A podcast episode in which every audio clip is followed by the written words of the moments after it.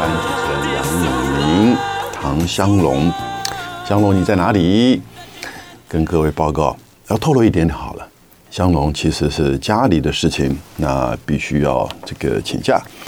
那呃呃不不是不是不好的事情啊，这个好事情。但是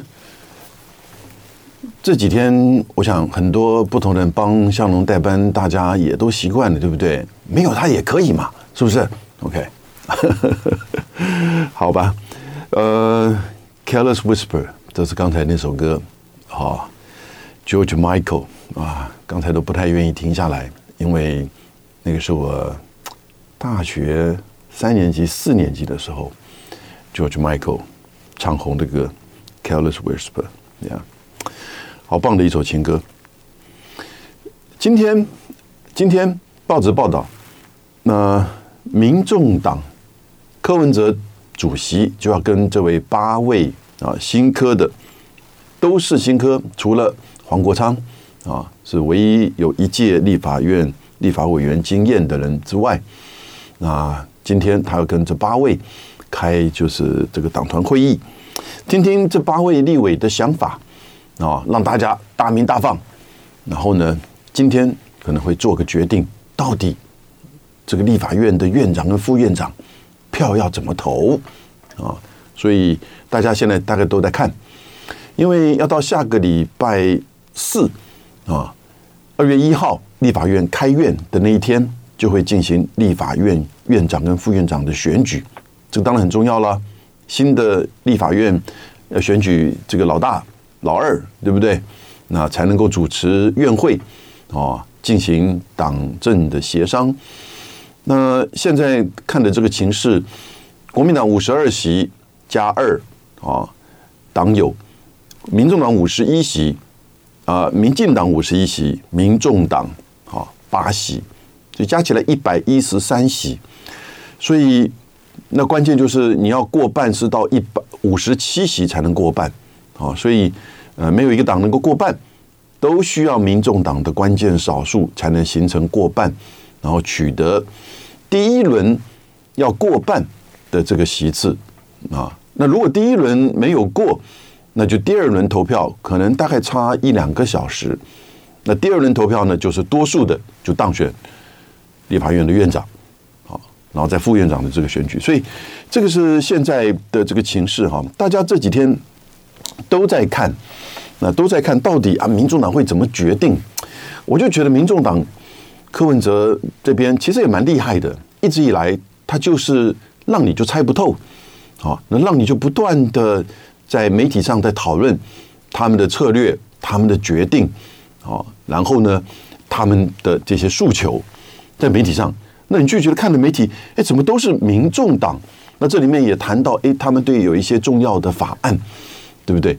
可是讲句实在话哈，如果只是民主党八个人，连法案提案权都不足，因为在立法院提案必须要十五个人联署，十五个立法员联署。呃，如果这个法案，当然，它如果是一个这个有正当性，哈，很多人是支持你提一个东西。其实我想，国民党、民进党联署的应该可以找得到八加七以上，十五个。可是如果是关键性的法案，哈，那这个就是跟政党的分际有关系了。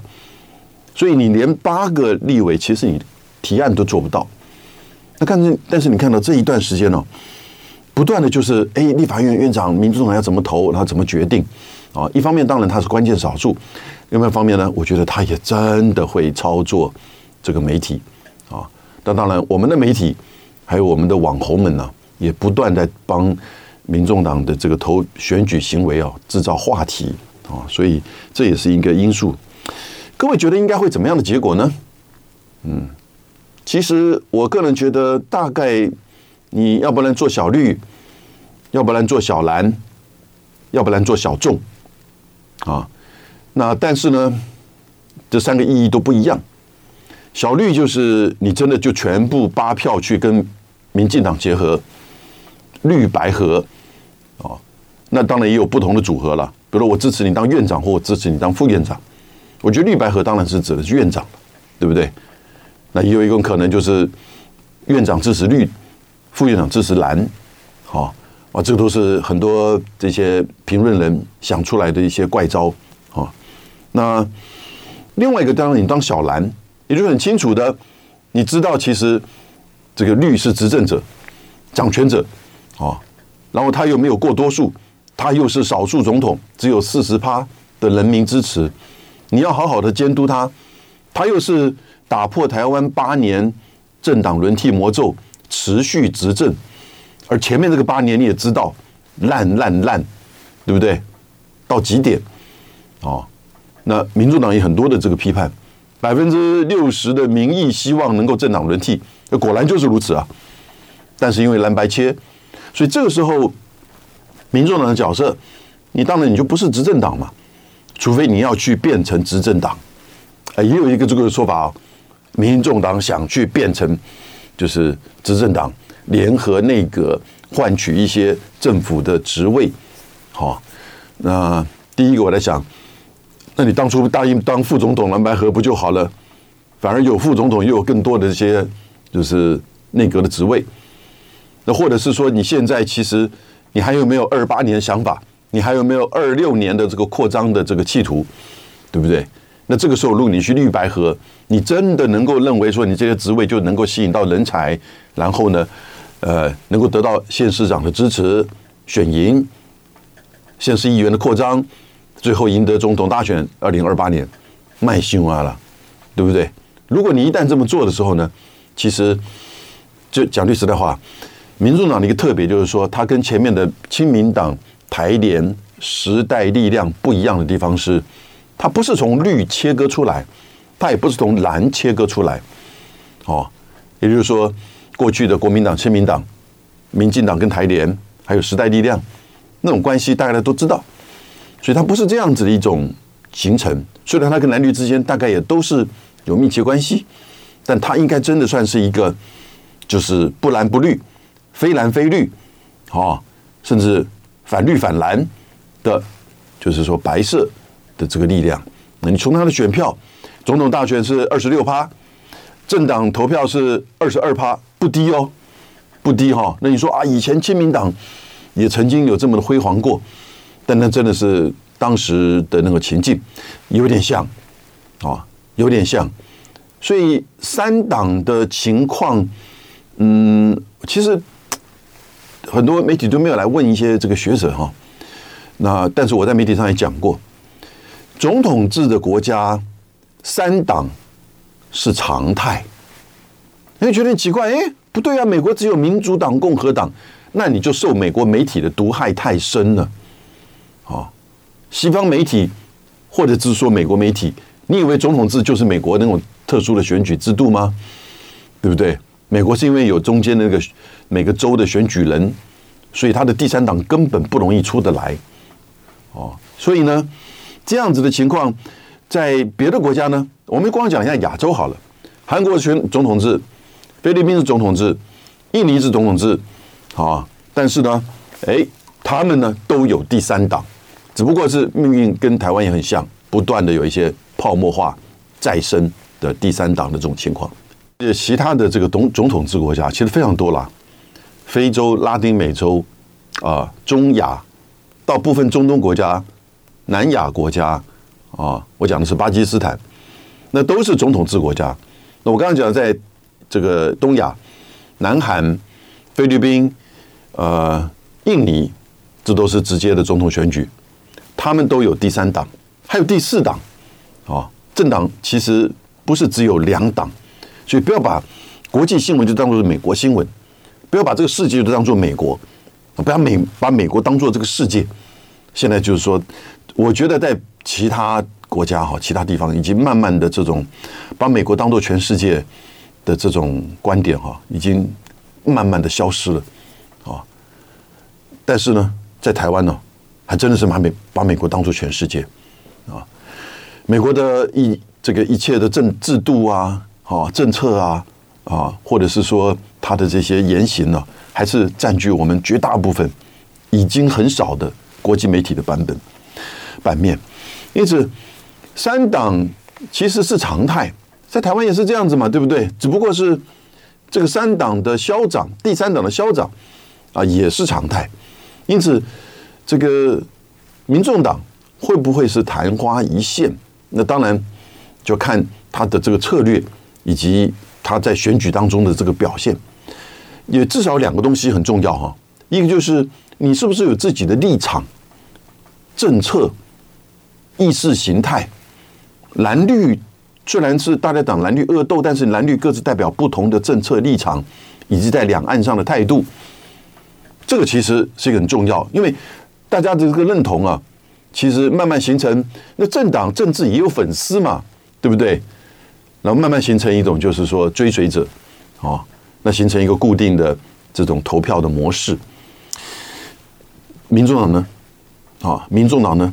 你的立场、你的政策、你的意识形态是什么？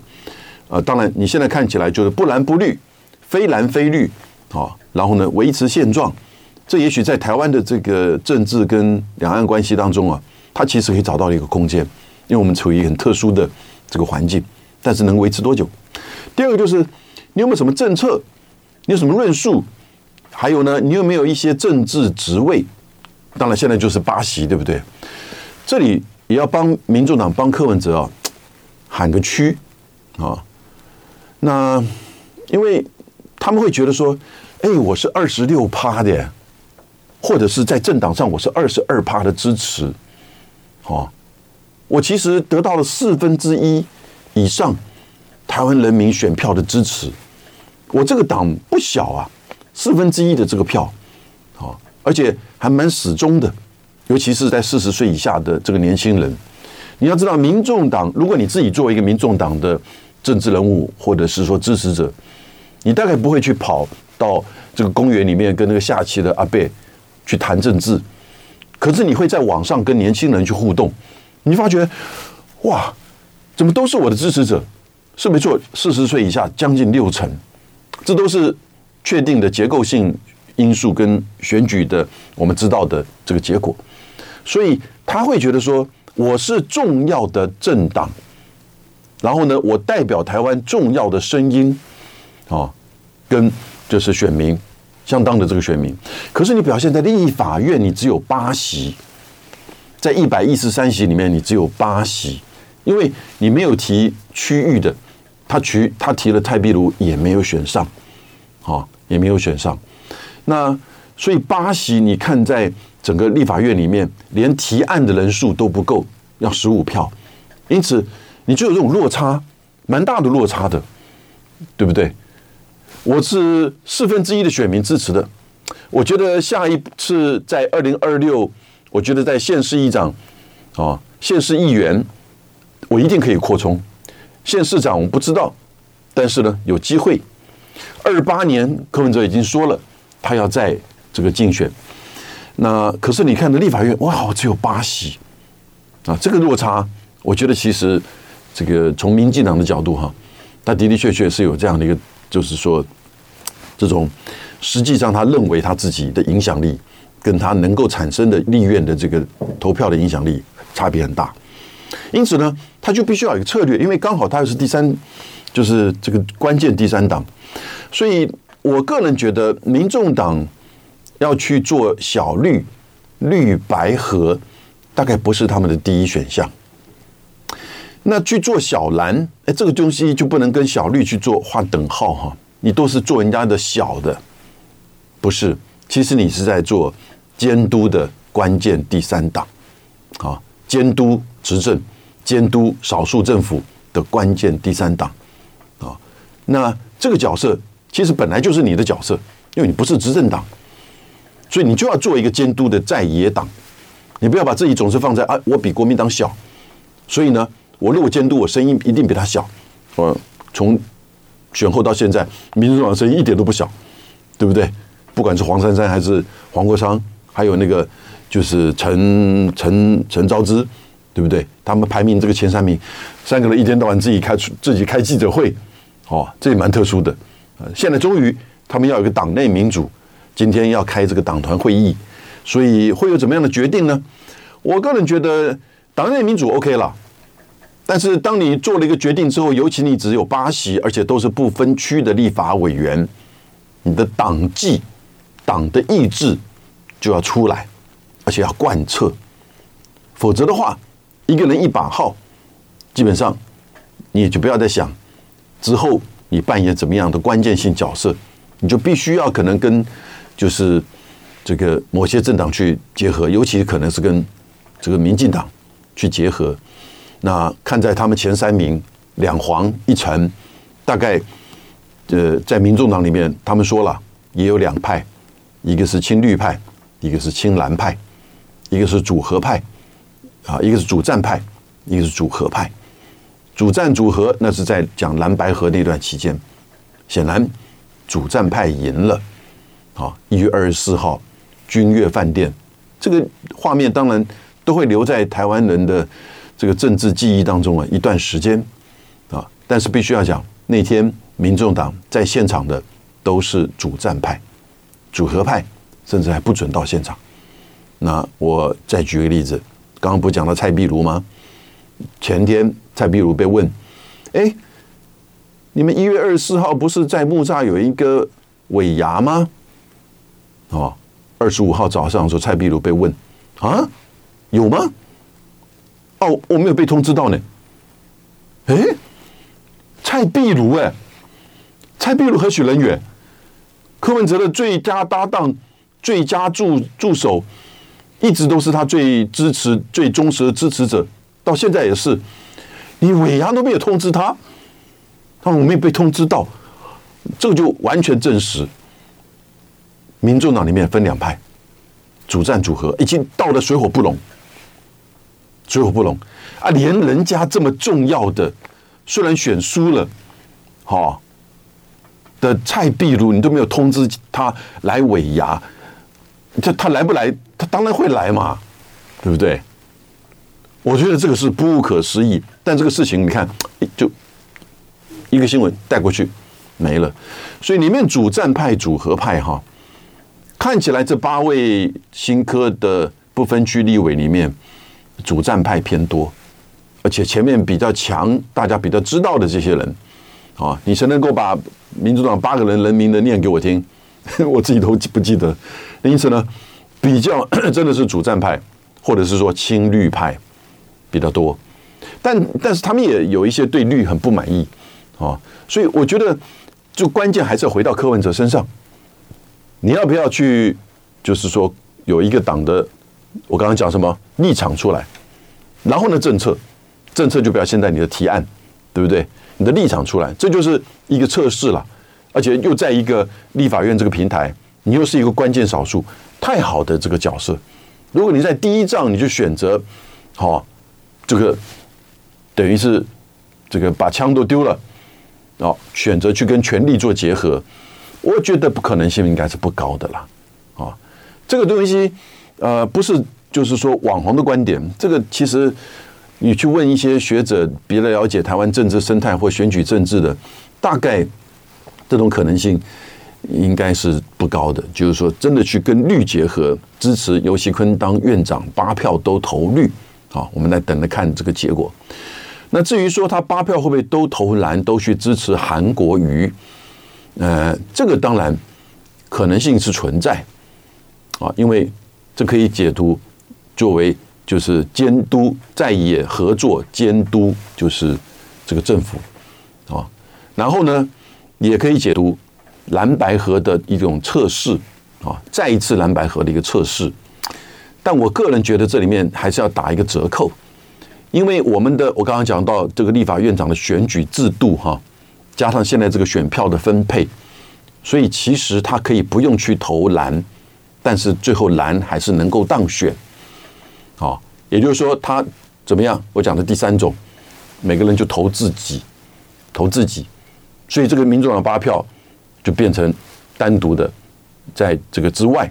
因此呢，第一阶段的投票呢，没有一个党能够过半，就第第二阶段再投自己，那国民党的韩国瑜就会当院长。啊，我们我讲关键还是院长，所以这个是就是比较有可能啊，一个就是。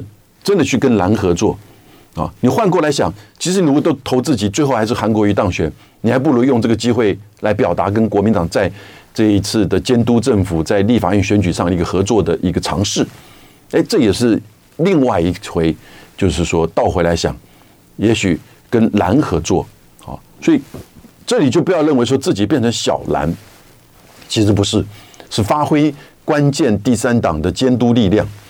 那至于说都投自己，这也是一种做法，你就维持，你就做小众，民众党嘛，啊，小众，那小众当然百分之二十六不是小众了，可是相对于两大党，你是小众，啊，所以你要做小绿、小蓝，还是要做小众，啊，那小众、小蓝之间其实并不是那么绝对的划分，可是呢，做小众就很清楚的是，至少在这一次选举上面，你。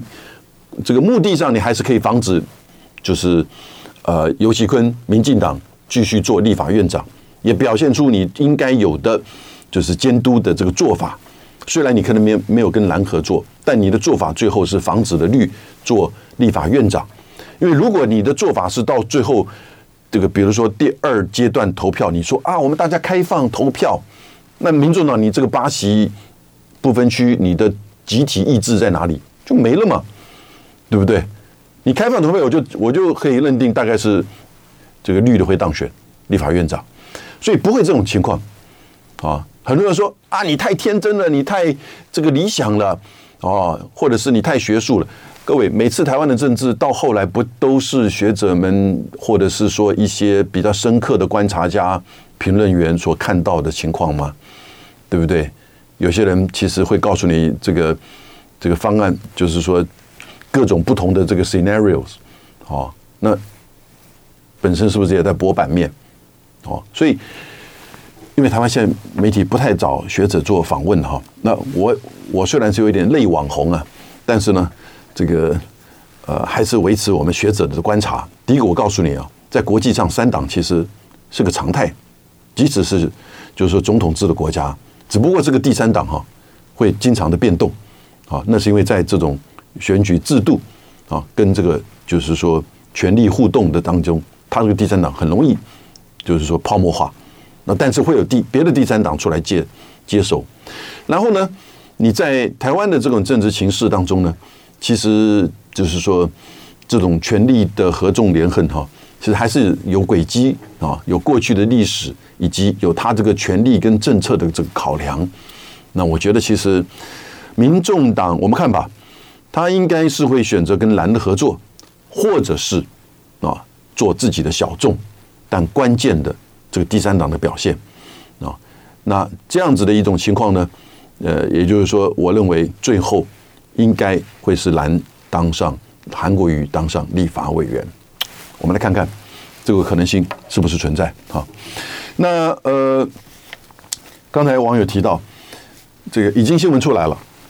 确认了，美国这边说确认，被告知中国大陆的新的外交部长出来了，刘建超啊。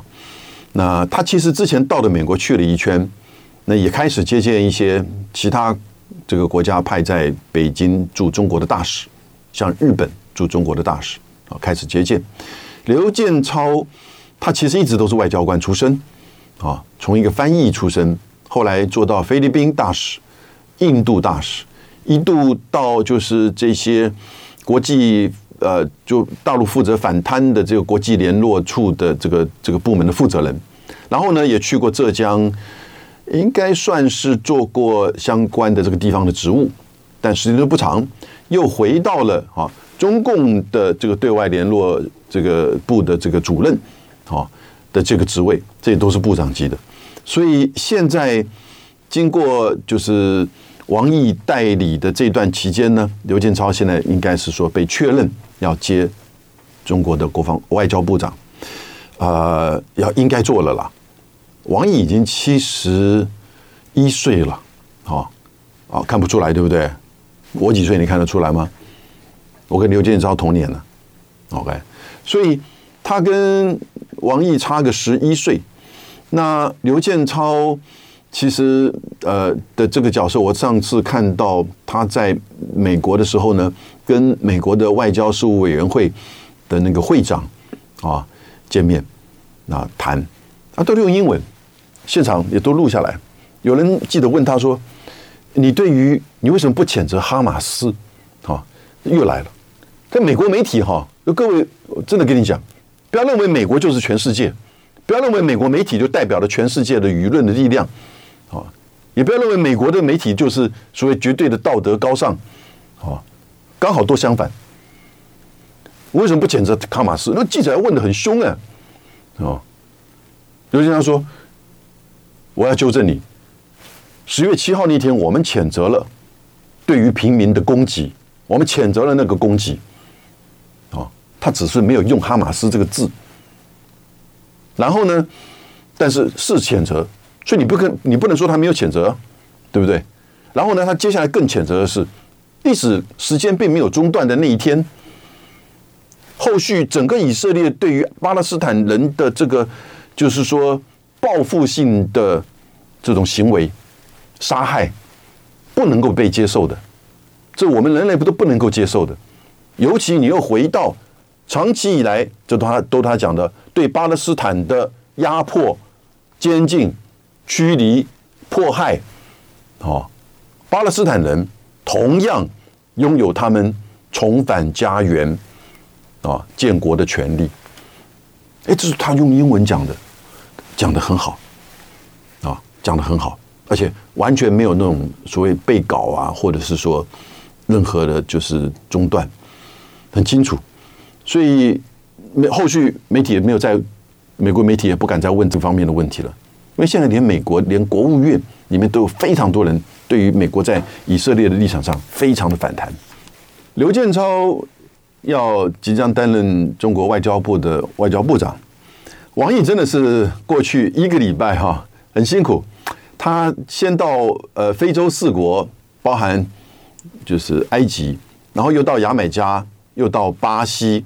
那前天又赶回北京，嗯，这个跟诺鲁签这个复交公报啊，所以其实相当的奔波。那以他的年龄也是蛮辛苦的。那虽然他能力非常强，大家都非常肯定。可是我觉得他过去跟杨洁篪形成一个就是中国外交的双人组，也就他现在的职位只是代理外交部长。那他现在职位是中国外事中央外事这个联络部的这个主任，啊，那这个有一点像是美国或台湾的国安会的这个国安顾问或者是秘书长的这个角色，但我觉得略再略高一些，所以他必须去看一些更大的对外政策，涵盖的不只是外交，也涵盖了安全、军事，然后经济各个层面，虽然在。中共中央体制当中也有别的机构跟别的职位哦参与到这个这种相关的职务这个政策，可是呢，这个职职务是最重要的啊，也就是说，在至少外交经验跟就是相关的国家啊整体议题当中啊这个连结，所以形成这样一个双人组。那现未来王毅跟刘建超会不会形成一个重要就再重现这个三人组呢？那我觉得蛮有这个看头的哈。为什么？你看杨洁篪，其实当初我们对他的认知就是一个比较温文儒雅，对不对？比我还要温文儒雅的感觉，对吧？作为一个外交官嘛，哈。那但是你看他在那个阿拉斯加那个表现，哦，那真的就一鸣惊人呐、啊，就不鸣则已，对不对？但是刘建超呢，我我你不要起不要就等到说啊他在哪一个在一鸣惊人，他已经先声夺人了。在就我刚刚讲的那个现场回答记者的问题，然后呢，那个会长跟他做对谈的时候，他问刘建超：“你你是在中国还有战狼外交吗？”哦，习近平最近谈到的中国外交人员的这个态度要敢战敢斗啊，那是不是还是延续了战战狼外交？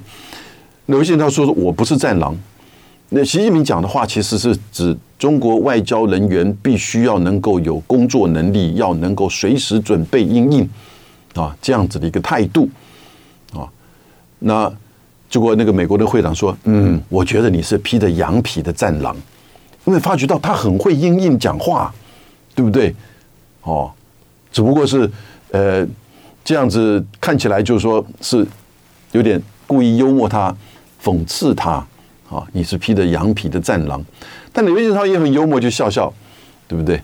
你这个东西其实你去跟人家辩也没什么太大的意义，要看你自己实际上的这个作为，而且也的的确确，你如果认为我是战狼，维护我的基本的立场啊，驳斥你的这些言论，那那你就把它当战狼吧，对不对？所以呃，我是觉得他已经先声夺人了啊，做了一个这不都不能这都不能事先安排的，是不是？这都不是能够去把这个剧本先写好的。这都必须要显现出什么？他一直以来对这个议题的了解、掌握跟熟悉度，对不对？所以，呃，但是他个性上以及他过去的经历上是没有美国经历，也没有欧洲经历。啊，有些人会说啊，你没有美国经历，没有欧洲经历，又来了。为什么我一定要有美国经历？为什么我一定要欧洲经历？那这就是西方的观点，美欧的观点。对不对啊？我不认识你，我不了解你，对不对？所以你是披着羊皮的战狼，哦。如果今天这个整个中国的这个外交是面对全世界的话，你不觉得现在面对全球南方周边国家反而是更重要的议题吗？对不对？而且你面对美国跟欧洲都很清楚他们现在的这个态度，中美之间。接下来的国际局势是处于中美的这种竞争对抗，这个格局已经是确定了。在可见的未来，我们讲国际关系，讲可见的未来，大概都是十年，最多到二十年的这样子的一个呃时间点。因此，可见的未来一定是中美的这种竞争啊，全面竞争、激烈竞争，甚至相互对抗，在不同的议题可能会出现这种。紧对抗的这个局面，所以这样这样的情况之下，你都知道美国对你的态度，那欧洲也是，欧洲基本上就是美国的小弟嘛，啊，因此最近又出台了一个叫做经济安安经济安全战略这个呃白皮书。啊，那个是去年六月的时候冯德莱恩提的，简单的说就是要进一步的去风险化啊，管制欧洲的科技。啊，欧洲的科技。好吧，OK，那有了艾斯摩，那个就是光刻机的科技，但是呢，它其实也不过就是跟美国的一种代言啊。那尤其欧洲，因为欧盟啊，欧盟有非常复杂的决策跟法律体系啊，尤其它跟各个会员国之间的那个关系，其实也不是完全取代会员国，会员国都还是主权国家，所以每个国家它自己的对外的这个出出口政策。啊，科技管制可能都不太一样，所以他要一个统合的这个做法，而这个做法呢，他也跟别的第三国有很密切的这个关系，所以也许他们会觉得说，哎，这些科技会透过第三国或者是直接跟中国大陆的这个呃互动当中，而这个比如说没有办法做良好的管制，所以欧洲国家啊，你就看到呈现的是去风险化，在这个文件当中啊，跟所谓的脱钩啊。已经越来越模糊了，啊，所以美欧的这个经验，现在已经不是说绝对跟过去啊是必要的，因为以前美国真的是高尚大嘛，那是 number one，没有办法，这世界他说了算。现在呢，不见得是如此，而且你是一个被美国视为也事实上是崛起的啊，要改变现状秩序的。虽然你不是要用革命，虽然也不是说要去做争霸，但是的的确确，中国是在要去改变，啊，去塑造一个新的、更符合所有全球南方国家的国际经济安全秩序，啊，那可是看到华盛顿眼里，看到欧洲眼里，啊，你就是一个挑战者，你就是一个改革者，你就是一个，就是说。等于是要去取代我的人，因为我定的秩序，哦，是只有我能够说了算。所以这个时候，美欧的经验已经不完全是正面的经验了。我这么认为，在这个时间点，没有人从这个角度观察。刘建超所代表的是曾经驻菲律宾，哎，曾经驻印度，啊，那这两个国家又刚好在亚洲，现在都是哎，跟中国。这个有一点闹情绪，啊，或者是说这个不同意见的，那 因此呢，这样一个经历啊，我觉得是蛮好的。然后呢，大家都会说想说，哎，那他的英语会不会有点带一点这个 Indian English 那种感觉？哎，发觉还好，他讲话他的英语啊还是蛮字正腔圆的哈。所以也我想说，这个 Indian English 意思就是说，他把那个当地的文化跟思维带入到他自己的这个语言跟思考当中。好，没有，没有啊，毕竟他还是做翻译出身的，呃，语言上。掌握上哈都非常好，那重点不是什么发音，重点是他对那个概念以及他能及时的啊谈出自己所代表的立场跟观点啊，呃，大家会觉得我好像太称赞他了，对不对啊？那我至少觉得到目前为止，我看他的这个表现可圈可点啊。那当然会说，呃，也许他领带没有我那么好看了，这样子。好吧，我们找到了缺点了，对不对？那可是呢，呃，他能不能够跟王毅做一个比较好的这个配合？我觉得也是应该没有问题的啊。一个看大局，一个做这个每天的外交的啊这种执行啊跟应对。那当然，这个就是说，对特别现在的这个中国，那尤其是面临到全世界都在质疑他。哎呀，你经济不行了，对不对？你经济要崩溃了，然后呢，你的经济发展要下滑了。等一下，李强不是在世界经济论坛达沃斯论坛讲说，去年二零二三年中国的经济成长来到了百分之五点二吗？那你 其他国家是多少？以一个中国这样子第二大世界第二大经济体这样的一个大的载体，来到了百分之五点二的成长。啊，你还是不断的指责他，你不行了，不行了，不行了，OK。所以这有一点，我觉得是又来了中国崩溃论，中国经济崩溃论。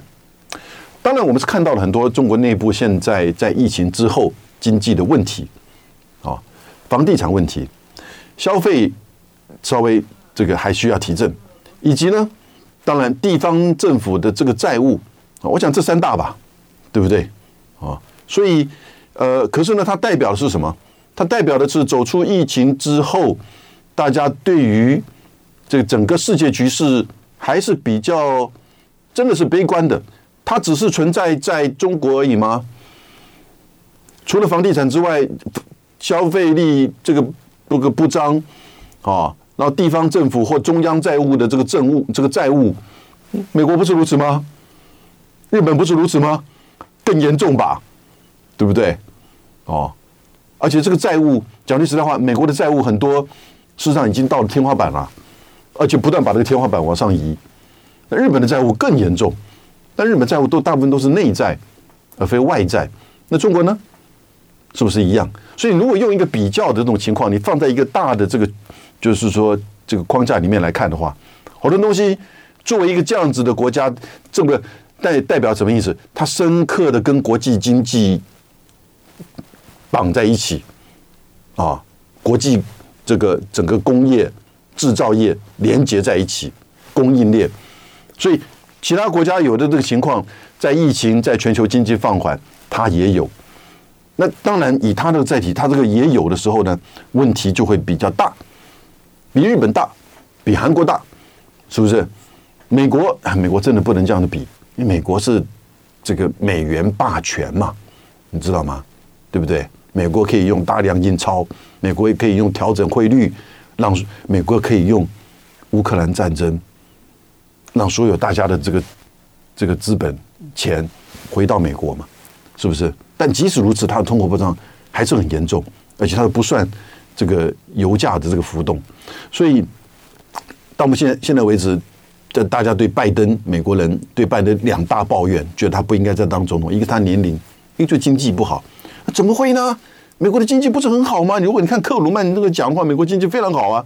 那为什么所有的美国的选民都认为拜登应该下台？因为他经济没搞好。哦，那克鲁曼又说中国经济要要崩溃，为什么？因为国进民退，因为民民有民营民间企业这个在这个占的比例越来越小。哦，投资越来越少，那国营企业开始不断的扩张，哦，那这个国进民退是这样子吗？国进民退刚好是相反的，因为整个二零零八年的这个 Lehman Brothers 之后呢，整个国际贸易量整体是在下降，所以以出口以贸易为主的这个民营企业比例也在下降，那只是对比的问题哈，那还是非常大的一个一块哈，所以国进民退反而是经济这个下降的结果，而不是造成的原因。他说啊，你人口现在老化不得了，你已经未来发展不可能了。那你看看日本，那你看看欧洲国家，哦，还有一些非发达国家，他未老可以先富哎，哦，也就是说，其实有一些国家反而是年龄人口是在老，同样在老化，但它可以继续的发展。大部分其实很多是这个样子，对不对？所以这些指责跟这些观点哈。往往都只是在要去告知大家中国经济不好，这里都没有看到。那你从川普到拜登对中国的贸易战、科技战，你要放在任何对任何其他国家，他不老早已经倒掉了。你想想看，在八零年代末的时候，美国对日本的半导体协议、广场协议，就让日本啪垮掉了嘛？是不是？有人还说它只是一个资产负债表的衰退啊。但为什么会衰退？为什么要去修补那个资产负债表？那就是因为 没有这个产业没办法发展了，半导体断掉了。然后呢，没有新的这些研发、新创这些科技出来，你就没有新的投资的标的了嘛？那大家赚的钱就只好不断的去还债，那长久了一下来就变成这个资产负债表的衰退啊，这是辜朝明提出来的啊，所以我们现在看不是在帮中国大陆在辩论。因为我也不是在帮他在下这个这个下药单，好拿药单，那很复杂的情况。但是呢，我只是在说这个中国经济崩溃论的这些论述哈，其实嗯不讲不讲那些情绪的东西，光讲这些像是诺贝尔得主的克鲁曼，或者是野村证券的首席经济学家呃辜朝明，我觉得他们的观点是呃就是克鲁曼，我觉得根本是要驳斥他。辜朝明的观点，我们是要跟他讨论，啊，诶，没有解释的正确，那他有一些建议嘛？他建议，比如说用财政这个措施要去活化经济，那这也是应该要做的，对不对？所以在国际上，我们现在那在台湾呢，大家就觉得哇，中国经济不好，到大陆上去啊，大家都不消费了，嗯，是有这种现象，我必须要讲，啊，是有这种现象，跟大概疫情前是比起来是是不太一样。可是呢，你看看其他的数字。哎，这些消费又开始又出来了，出国旅游的情况出增加了。新加坡现在又给中国这个免签了，啊，相互的免签，永久性的。所以呢，你就出国人数又开始在增加。好，所以我们我们要放一个长一点的时间来看中国经济的这个表现哈。台湾的媒体不要总是跟着美国媒体不断的在搞不清楚这个世界到底是怎么走。那我今天代表到这边，谢谢大家。就爱点你 UFO。